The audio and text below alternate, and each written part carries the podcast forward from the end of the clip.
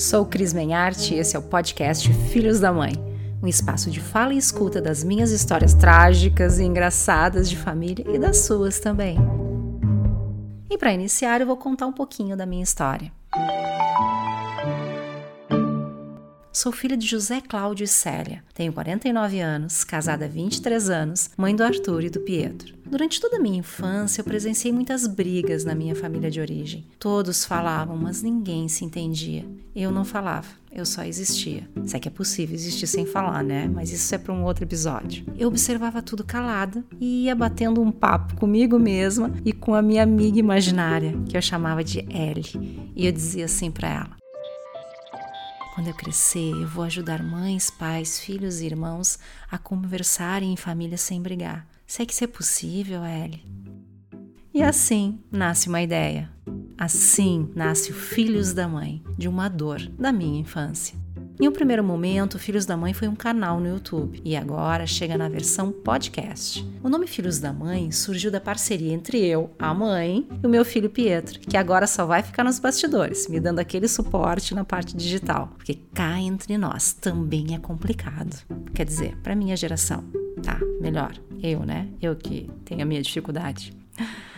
Bom, e o nome Filhos da Mãe ele também veio para gerar uma provocação. Afinal, por que, que filhos da mãe é um nome feio? Já pensou nisso? Por que, que é usado para diminuir alguém como um termo pejorativo? Por que quando alguém fala, pede desculpas por acreditar que ofendeu alguém? Como assim filhos da mãe ser uma ofensa? E aí eu fui pesquisar. E tudo isso surgiu porque lá atrás, em outros tempos, quando o filho não tinha o nome do pai na certidão de nascimento, significava que era um filho bastardo, gerado fora do casamento ou de pai desconhecido, e o que representava na cultura julgadora da época que aquela mulher, aquela mãe, era da vida, porque com certeza tinha se envolvido com vários homens e isso gerava comentários perversos para o filho ou filha, para mostrar que aquela família era uma família desestruturada. E mesmo passando anos ainda essa expressão continua com essa conotação. E muitas vezes as pessoas nem se dão conta de que estão usando para expressar sua raiva e irritação. Só que chega disso. São outros tempos agora, e nesse lugar de fala que conecta, a expressão filhos da mãe representa amor, representa passar a vida adiante, representa orgulho de sermos filhos de nossas mães, de nossos pais. E é por tudo isso que nasce esse projeto, que nasce o podcast Filhos da Mãe, a voz da minha história, da sua, da nossa história de família.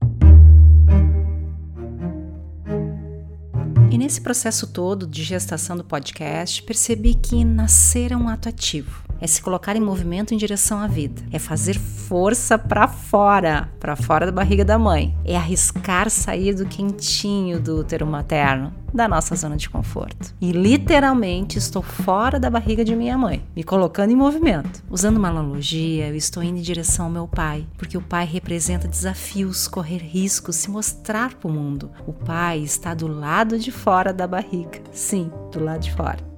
O podcast Filhos da Mãe é um filho. Todo projeto é um filho, toda ideia é um filho. E para que cresça é necessário sair do papel e ir para a vida. E cá estou, compartilhando as minhas histórias com vocês. Até que enfim, hein? Demorou, né? Pra te entender, pra te jogar. Ok, ok, eu sou humana, eu não sou perfeita. Não foi fácil chegar até aqui. Foi uma gestação com parto de cesárea. Já teve cesárea? É isso. Ideia pronta. Só que na hora de parir, as contrações não vinham. Leiam-se contrações como sentar a bunda na cadeira, baixar a cabeça e escrever literalmente, como eu tô fazendo agora. Ou melhor, agora eu já tô falando. Muitas vezes a bunda estava na cadeira, só que a cabeça em todos os lugares do mundo. E aí eu escrevia duas linhas, parava, escrevia mais uma linha, parava e ficava assim olhando pro nada. Leia-se nada a tela do celular, tá? Até que um abençoado dia, o meu filho menor de 13 anos, enquanto eu fritava batata, fazendo uma janta, ele me perguntou: Mãe, se tu soubesse que tem pouco tempo de vida, o que se arrependeria de não ter feito? Ui, nossa. Assim que eu senti, como se eu tivesse recebido um soco bem no meio do estômago. Nessa hora, as batatas já estavam queimadas e os meus dedos também. Nada como um choque de realidade para me tirar da zona de conforto e fazer o que tinha que ser feito. Eu botei a fralda e fui escrever. Claro, né? Primeiro eu terminei de fritar as batatas.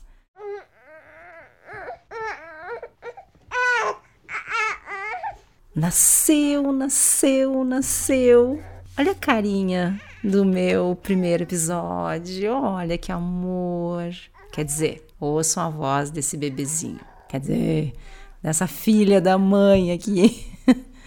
tá, tá, eu sei, eu sei. Eu sei que os filhos que, quando saem da barriga da mãe, são feinhos, enrugadinhos. Eu sei disso. Aqui também não é diferente. Por isso eu peço a compreensão de vocês. Esse é o primeiro episódio, pessoal. O primeiro. É o meu ensaio como mãe de um podcast. Eu tô aprendendo ainda a dar mamar. A teta tem, não tem um bico ainda muito formado. O leite espirra para todos os lados. Essas coisas de mãe de primeira viagem. Mas com o passar do tempo, tudo vai melhorando, como na vida.